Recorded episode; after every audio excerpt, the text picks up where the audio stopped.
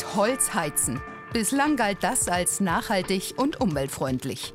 Aber dabei entsteht gesundheitsschädlicher Feinstaub. Schlechte Luft in Wohngebieten. Meteorologe Jörg Kachelmann macht auf Social Media Front gegen Holzöfen. Dabei gibt es in Sachen Luftverschmutzung noch einen Aufreger. Fahrverbote für ältere Dieselautos. München hat die Reißleine gezogen und verbannt sie aus der Innenstadt. Der Grund? Noch immer zu hohe Stickstoffdioxidwerte. Droht uns tatsächlich der dreckigste Winter aller Zeiten? Hallo und herzlich willkommen zu Unkraut. Wie gefährlich ist dreckige Luft für unsere Gesundheit? Wenn es um Schadstoffe in der Luft geht, dann geht es zum einen um Feinstaub und zum anderen um Stickoxide, die durch Dieselfahrzeuge verursacht werden. Nirgendwo in Deutschland werden höhere Stickoxidwerte gemessen als hier an der Landshuter Allee in München. Deswegen dürfen ältere Dieselfahrzeuge mit der Euronorm 4, auch wenn sie die grüne Plakette haben, nächstes Jahr nicht mehr in die Innenstadt fahren. Für Menschen, die auf das Auto angewiesen sind, ist das ein echtes Problem. Pia Langer wohnt in Bad Fallenbach bei Rosenheim, aber arbeitet in München, 65 Kilometer entfernt. Mit öffentlichen Verkehrsmitteln ist die Anbindung schlecht. Und nun? Eine Freundin hat mich angerufen und hat mir gesagt, was machst du jetzt mit dem Dieselfahrverbot? Und das war jetzt erst vor drei Wochen. Und das hat mir erstmal wieder Schlag getroffen. Da habe mir gedacht, okay. Ihr Auto? Ein Skoda mit Dieselmotor. Er hat zwar eine grüne Umweltplakette, fällt aber unter die Abgasnorm Euro 5, steht so im Fahrzeugschein. Ob sie damit weiterhin nach München reinfahren darf, ist unklar. Ich habe mir dieses Auto gekauft, um es mindestens zehn Jahre bis zwölf Jahre fahren zu können. Und das will ich auch. Ein Elektroauto ist für die Kinderkrankenschwester keine Alternative. Es wäre zu teuer und sie hält die Produktion der Akkus für umweltschädlich. Auch wenn sich in den letzten Jahren einiges gebessert hat, ist die Luft in München immer noch zu dreckig. Das Problem ist Stickstoffdioxid, eine chemische Verbindung, die vor allem von Dieselmotoren ausgestoßen wird. Weil es sich um ein Reizgas handelt, kann es Atemwegskrankheiten auslösen und das Herz-Kreislauf-System schädigen. Laut Gesetz dürfen im Mittel maximal 40 Mikrogramm Stickstoffdioxid pro Kubikmeter in der Luft sein. München überschreitet diesen Wert seit Jahren. Der Freistaat hat die Zuständigkeit für gesunde Luft erst im vergangenen Jahr auf die Stadt übertragen. Wir haben uns dieser Verantwortung gestellt, haben mit Gutachtern zusammen äh, äh, gutachterliche Untersuchungen angestellt und da kam eben raus, äh, dass Dieselfahrverbote das einzige Mittel sind, um die Grenzwerte wirklich einzuhalten. Mit dem neuen Luftreinhalteplan geht es der Stadt auch darum, rechtliche Konsequenzen zu vermeiden. Vom Europäischen Gerichtshof drohen Strafzahlungen von bis zu einer Million Euro pro Tag. Die Verbote sollen stufenweise kommen. Ab Februar 2023 dürfen Dieselautos mit Euronorm 4 nicht mehr in die Münchner Innenstadt und über den Mittleren Ring fahren. Aber es gelten viele Ausnahmen, zum Beispiel für Anwohner- und Lieferverkehr. Sind die Stickstoffdioxidwerte weiterhin zu hoch, werden ab Oktober 2023 auch Diesel mit Euronorm 5 verboten. Erst wenn dann immer noch zu viele Schadstoffe in der Luft sind, müssen Ausnahmen einzeln beantragt werden. 140.000 Münchner Dieselfahrer müssten sich eine Alternative suchen. Und Pendler wie Pia Langer. Also ab hier dürfte ich dann nicht mehr fahren.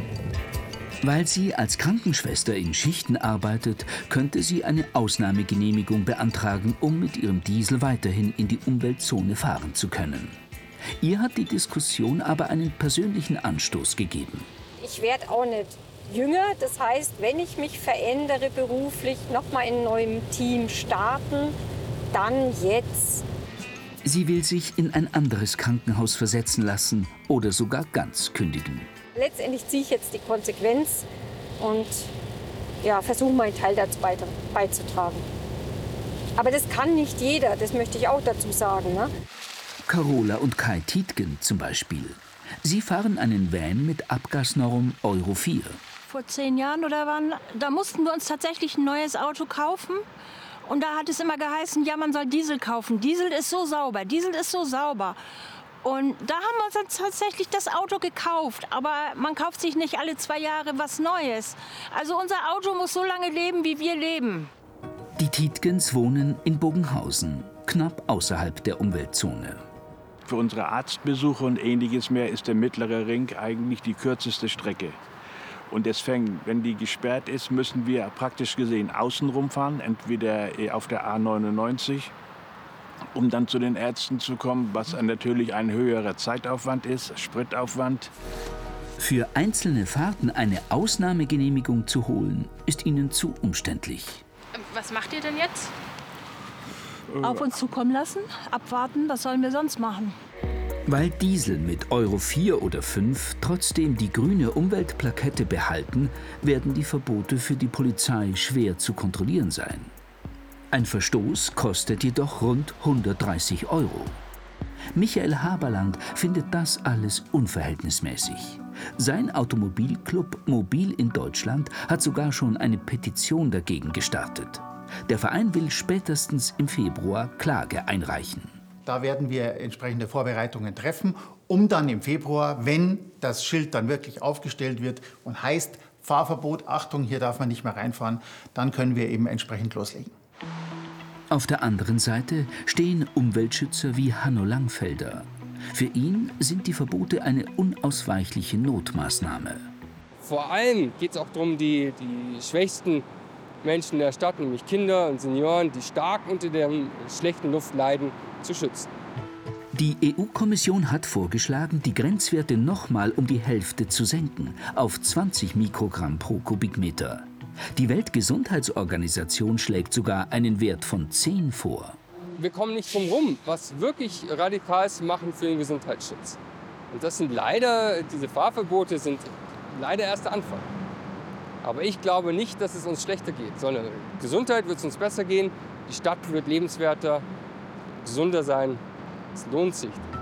Für die Stadt München heißt das, dass sie bei der Mobilitätswende nochmal ordentlich Gas geben muss, damit mehr Menschen vom Auto aufs Fahrrad und auf öffentliche Verkehrsmittel umsteigen. Professor Marc Wenig ist Physiker an der Uni in München. Er beschäftigt sich mit Schadstoffen in der Luft. Auch hier an der Landshuter Allee misst er seit Jahren unter anderem die Konzentration von Stickstoffdioxid durch Autoverkehr. Herr Professor Wenig, wie ist denn die Luft bei uns in Bayern? Gut oder schlecht? Gut, das hängt natürlich stark davon ab, wo man sich jetzt befindet. Wenn man sich an einem Ort wie hier jetzt befindet, an einer stark befahrenen Straße, dann sind die Werte relativ hoch. Jetzt sind sie zum Beispiel knapp über dem Jahresgrenzwert, der empfohlen wird von der WHO. Wenn man aber zu einer Seitenstraße geht oder aufs Land oder so, da sind die Werte natürlich sehr viel niedriger. Das heißt, die Luft in Bayern ist eigentlich gut? Also sie wird zumindest besser. Also was wir beobachtet haben, ist, dass tatsächlich jedes Jahr so 5% die Stickoxidkonzentration nach unten gehen. Also die Luft wird schon so langsam immer besser. Dazu hat wahrscheinlich auch zum Beispiel der Dieselskandal beigetragen, sodass jetzt immer mehr oder immer weniger Leute ein Dieselfahrzeug äh, kaufen und somit dann auch die Emissionen runtergehen.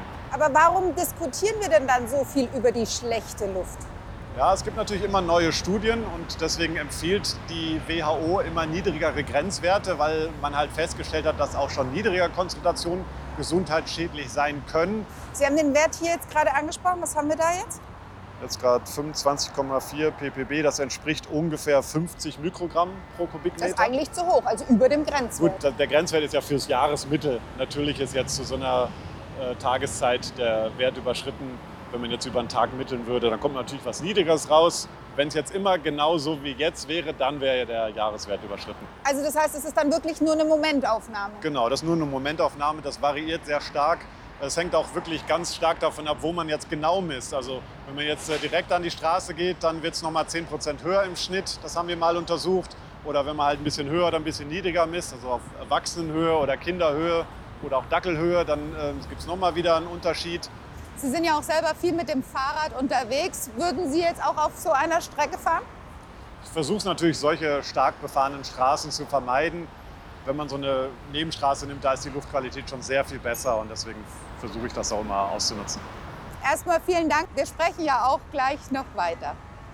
Stickstoffdioxid und Feinstaub, beide Schadstoffe, belasten die Luft in unseren Städten. Jährlich sterben 50.000 Menschen in Deutschland vorzeitig wegen schlechter Luft. Diese Zahl lässt sich errechnen aus den Daten der Europäischen Umweltagentur. Wie gefährlich Feinstaub wirklich ist, das wusste man lange nicht. Allerdings stellt die WHO jetzt ganz klar fest, jegliche Belastung von Feinstaub hat gesundheitliche Folgen. Dabei ist Verkehr nicht das einzige Problem. Das Zehnfache konnte er momentan verkaufen, schätzt der Holzhändler Josef Spitzel aus Grafing im Landkreis Ebersberg, trotz stark gestiegener Preise für Brennholz. Besonders Kunden mit Gasheizungen kaufen seit Februar, was da ist. Die haben wirklich Angst gehabt, dass sie kein Gas nicht mehr kriegen heuer im Winter. Und dann haben die übermäßig viel Holz gekauft. Normalerweise kaufen sie vielleicht vier Sterne, haben sie gleich zehn Sterne gekauft. Viele haben sie eingedeckt, die haben noch nicht einmal einen Ofen. Das dauert noch bis, sie werden vertröstet, dass sie praktisch zwei Nacht einen Ofen kriegen. Der Boom beim Holz hat aber eine Kehrseite. Moderne Holzheizungen haben schon gute Filter. Wer aber feuchtes Scheitholz in älteren Modellen verbrennt, belastet unsere Atemluft mit jeder Menge Feinstaub. Besonders schädlich für die Gesundheit sind Partikel, die kleiner als 2,5 Mikrometer sind, also 2,5 Millionstel Meter, die sogenannten PM 2,5. 2019 stammte ein Fünftel dieser Partikel aus dem Straßenverkehr, etwa aus dem Abrieb von Reifen und Bremsen. Dann kommt die Energieerzeugung mit 18 und fast gleich auf die Holzfeuerung mit 17 Prozent. Noch vor der Industrie. Der Rest stammt aus verschiedenen Quellen, etwa aus der Landwirtschaft. Wie krank macht Feinstaub? Antworten darauf lagern bei minus 80 Grad im Helmholtz-Zentrum München. Es sind Proben von 200.000 Teilnehmern einer bundesweiten Studie. Professor Annette Peters untersucht mit ihnen, wie Feinstaub den menschlichen Körper schädigt. Sogar schon im Mutterleib. Man findet wiederum in großen Studien auf der einen Seite, dass Kinder zu früh und zu leicht geboren werden. Und auf der anderen Seite kann man auch nachweisen, dass praktisch die ähm, auch Entzündungsreaktionen in der Plazenta zum Beispiel stattgefunden haben. Feinstaub schadet nachweislich der Gesundheit. Größere Partikel bleiben in der Nase hängen, kleine Partikel aber gelangen in die Lunge. Ultrafeinstaub sogar in die empfindlichen Lungenbläschen und in den Blutkreislauf. Die Folge? Entzündungen. Selbst kurze Belastungen können Bluthochdruck und Herzrhythmusstörungen verursachen.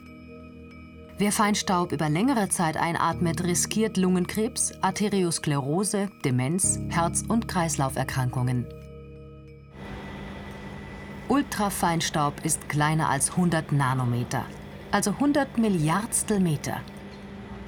Professor Anke Nölscher von der Universität Bayreuth erforscht, woraus er besteht, etwa aus krebserregenden Verbrennungsrückständen.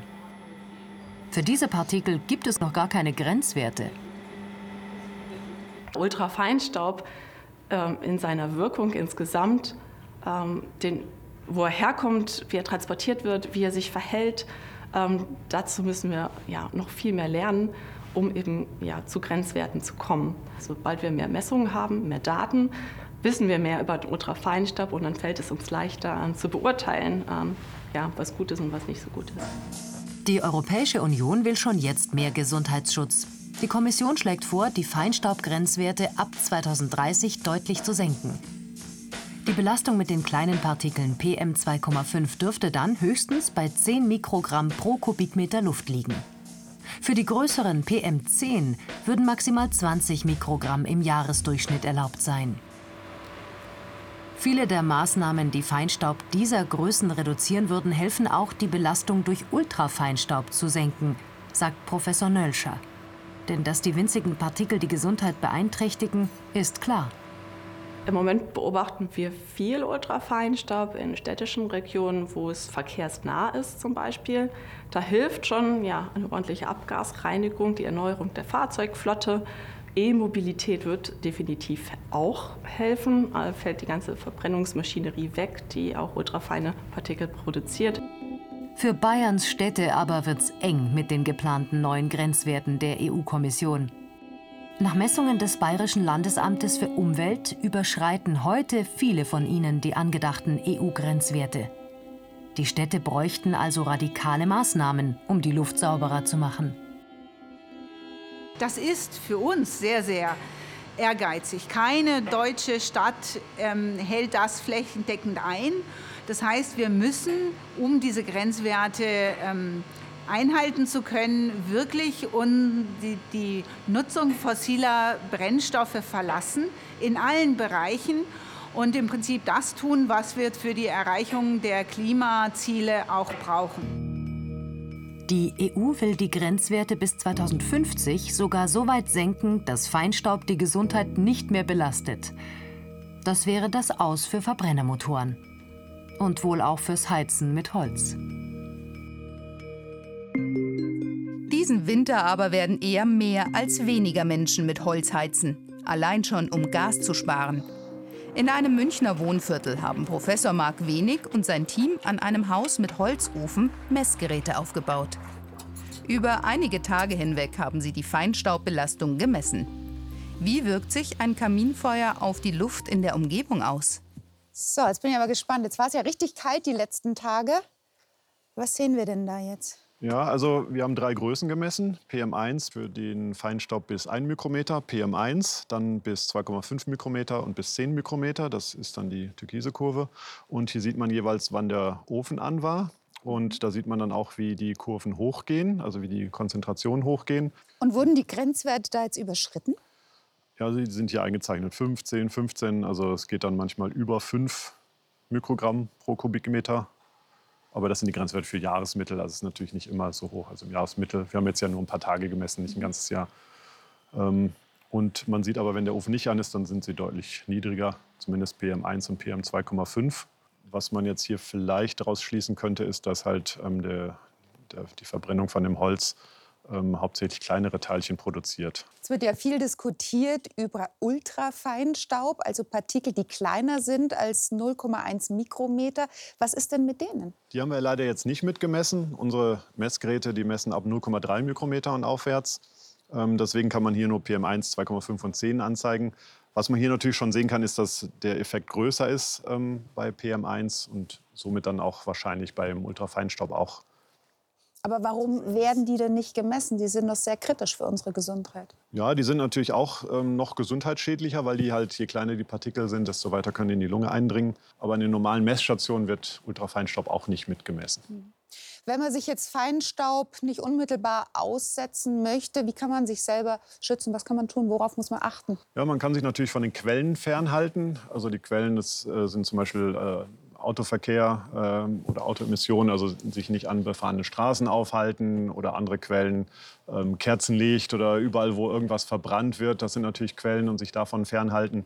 Natürlich auch nicht rauchen oder sich ähm, neben Rauchern aufhalten. Ähm, so kann man natürlich dann das Risiko vermindern, ähm, Feinstaubpartikeln ausgesetzt zu werden. Herr Winnig, vielen Dank für Ihre Zeit. Bitte. Zu viel Feinstaub und Stickstoffdioxid in der Luft. Gegen beides kämpft die deutsche Umwelthilfe seit Jahren. Weil München immer noch über den Grenzwerten liegt, ist die DUH mit ihrem Geschäftsführer Jürgen Resch vor Gericht gezogen. Am Ende erfolgreich.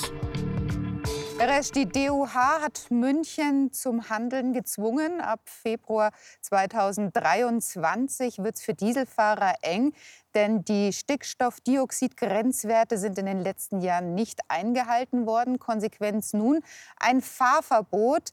War das, was Sie wollten? Wir wollen die saubere Luft in äh, München erreichen, die Einhaltung der Grenzwerte.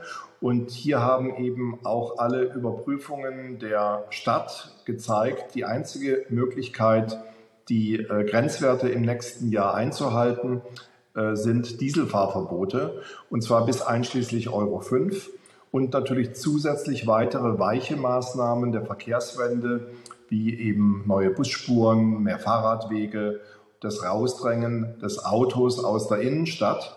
Die Weltgesundheitsorganisation empfiehlt ja, die Grenzwerte für Schadstoffe in der Luft deutlich zu reduzieren. Bei Stickstoffdioxid dürften es nur noch 10 Mikrogramm sein. Derzeit sind es 40. Wie könnten wir da hinkommen? Wir kriegen das recht einfach hin, indem eben alle Autos, die auf der Straße unterwegs sind, sauber sind, entweder als Elektroauto oder indem sie eine wirklich funktionierende Abgasreinigung äh, bekommen.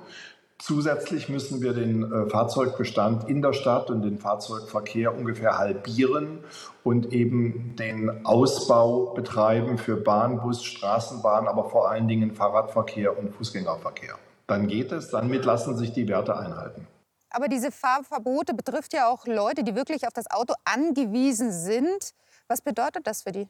Das bedeutet für die äh, Anwohner beispielsweise, dass sie äh, sich im äh, Laufe des nächsten Jahres entweder ein anderes Auto oder viel besser vielleicht ein, ein ähm, Nahverkehrsticket zulegen. Wer dennoch beim Auto bleiben will oder muss, tja, der kommt nicht drum herum, dass die Fahrzeuge nachgerüstet werden oder dass man sich einen Benziner holt, der ähm, einen gebrauchten, der eben sauberer ist. Aber das kann sich ja nicht jede Familie einfach so leisten, jetzt ein neues Auto zu kaufen. Na, man kann auch ein gebrauchtes kaufen. Reden wir über Feinstaub. Quelle für Feinstaub ist ja nicht nur der Verkehr, sondern auch Holzöfen, also das Heizen mit Holz. Wir sind mitten in einer Energiekrise. Das heißt, dieses Jahr werden viele Menschen im Winter mit Holz heizen, weil sie eben Gas sparen wollen. Könnte das zum Problem werden? Ja, ganz eindeutig. Im Moment ist schon äh, der Feinstaub aus Scheitholzöfen, von solchen Kaminöfen, äh, dominierend oder eben eine der Hauptquellen in vielen Städten. Ähm, wir empfehlen entweder darauf zu verzichten oder eben äh, auf Öfen auszuweichen, die einen blauen Engel haben. Auch die Städte und Gemeinden hätten die Möglichkeit zu sagen, Öfen sind verboten, mit Ausnahme von solchen, die das äh, Umweltzeichen des Umweltbundesamtes haben. Die haben immerhin eine Reduktion um 90 Prozent durch einen elektrischen Abschalter. Aber unsere Empfehlung ist ganz klar, am besten darauf verzichten. Wenn man jetzt einen alten Ofen zu Hause hat, könnte man den auch nachrüsten? Wenn er nicht zu alt ist, wahrscheinlich ja. Die Nachrüstsysteme sind gerade in der Entwicklung, die ersten kommen auf den Markt. Äh, das ist jetzt leider alles verspätet gekommen. Leider fehlen auch noch die gesetzlichen Vorschriften, sodass man nur zur Orientierung ein Gütezeichen, ja, aber immerhin des Umweltbundesamtes, also der Umweltbehörde der Bundesregierung, äh, mit hat, sich zu orientieren. Herr Resch, vielen Dank für das Gespräch und Ihre Zeit. Dankeschön. Mit Holz heizen gilt ja als klimaneutral, nur so einfach ist es nicht. Wer mit Holz heizt, der verschmutzt die Luft. Aber wenn man es richtig macht, dann kann man zumindest die Belastung gering halten. Hubert Röder sägt Holz für seinen Kaminofen. Röder ist Professor für nachhaltige Betriebswirtschaft und nachwachsende Rohstoffe an der TU München Weinstefan. Heizen mit Holz findet er ideal, um die Reste aus dem Wald zu nutzen. Röder lebt auf dem Land. Hier heizen immer noch viele mit Öl. In Bayern rund ein Drittel aller Haushalte. Dabei fallen im Wald eine Menge Holzreste an, die verheizt werden können.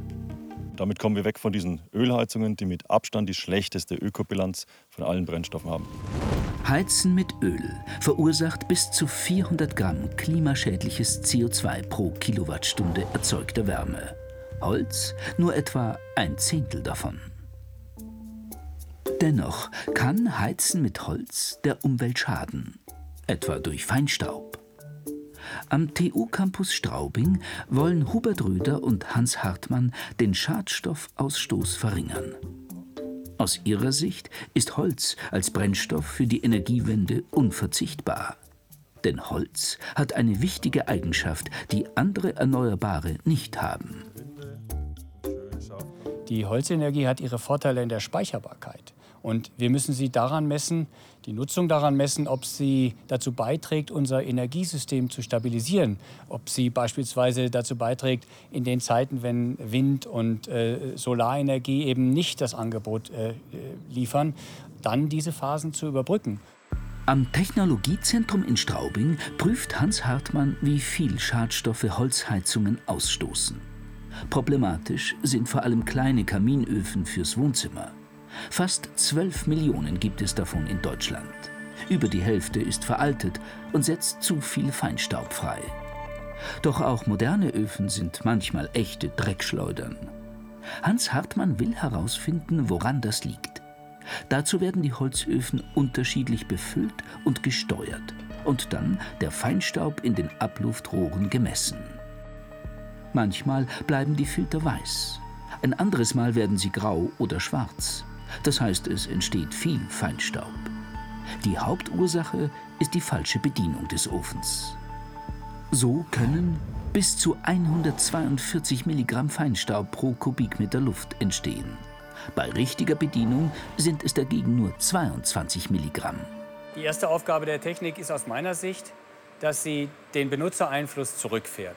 Dass sie dazu führt, dass Lufteinstellungen automatisch vorgenommen werden, damit wir nicht durch eine Fehllufteinstellung letztendlich äh, Zustände herbeiführen, die ganz und gar schädlich sind und dann viel Schadstoffe produzieren. Eine Lösung aus Hartmanns Sicht? Moderne Pellets-Kaminöfen, bei denen die kleinen Holzstäbchen automatisch in die Brennkammer des Ofens fallen. Die Nutzer können kaum noch Fehler machen. Der Pellets-Kaminofen hat die Möglichkeit, dass äh, Brennstoffmenge und Luftmenge zueinander immer im richtigen Verhältnis stehen. Wir haben ja nicht nur die Zufuhr über die Förderschnecke, sondern wir haben auch noch die Gebläseleistung, die angepasst werden kann an die jeweilige Wärmeleistung, die Sie erzeugen wollen. Dieses automatische Zusammenspiel ist eben mit einem solchen Brennstoff wie Pellets besonders leicht möglich. Doch auch mit Scheitholz kann man den Feinstaubausstoß minimieren. Hubert Röder hat sich einen neuen Kaminofen fürs Wohnzimmer gekauft. Was mich überrascht hat, war der deutlich geringere Holzverbrauch. Also das hatte ich gar nicht erwartet. Ich brauche jetzt ein Drittel ungefähr das, was ich vorher gebraucht habe. Also ich verursache weniger Emissionen und habe mehr Heizenergie im Raum, wo ich sie haben möchte. Und damit bin ich super zufrieden.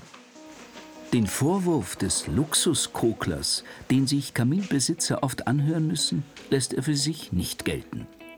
Röder wirft seinen Kamin nur in Übergangszeiten an. Also nur dann, wenn die Zentralheizung, die in seinem Haus mit Holzhackschnitzeln betrieben wird, ausgeschaltet ist. Sein Holz ist lange genug getrocknet. Die Scheite hat er auf die passende Länge geschnitten. Er stapelt sie akkurat und zündet sie von oben an. So bleibt der Feinstaubausstoß weit unterhalb des Grenzwertes von 40 Milligramm pro Kubikmeter Luft. Entscheidend ist jedoch, dass er die Luftzufuhr richtig steuert. Jetzt habe ich die Primärluft, die kann ich jetzt zustellen, weil die Sekundärluftzufuhr jetzt über die Scheibe läuft und damit kriegt es mehr Volumen, das Feuer, und äh, brennt aber nicht jetzt wild ab, sondern kontrolliert. Und das ist eigentlich die Kunst, einen Kaminofen zu bedienen, dass man diese Zuluftsteuerung kontrolliert steuert, weil Feuer braucht einfach Luft zum Brennen, ist ganz klar. Und wenn man diese Luft wegnimmt, dann ist es nicht gut für die Umwelt. Und über diese Zuluftsteuerung moderner Kaminöfen kann man Feinstaubemissionen drastisch reduzieren. Und das ist in so einem modernen Konzept einfach technisch umgesetzt, sehr einfach zu bedienen, sehr komfortabel und umweltfreundlich. Heizen mit Holz ist häufig die einzige Alternative zur Ölheizung, solange der Zugang zu anderen erneuerbaren Energien fehlt. Die Schadstoffbelastung unserer Luft hängt von vielen Faktoren ab. Denken Sie nur mal an den Jahreswechsel, an das Feuerwerk. Schön anzuschauen ist es, aber danach herrscht richtig dicke Luft. Ihnen noch einen schönen Abend im BR Fernsehen. Bis zum nächsten Mal bei Unkraut. Servus.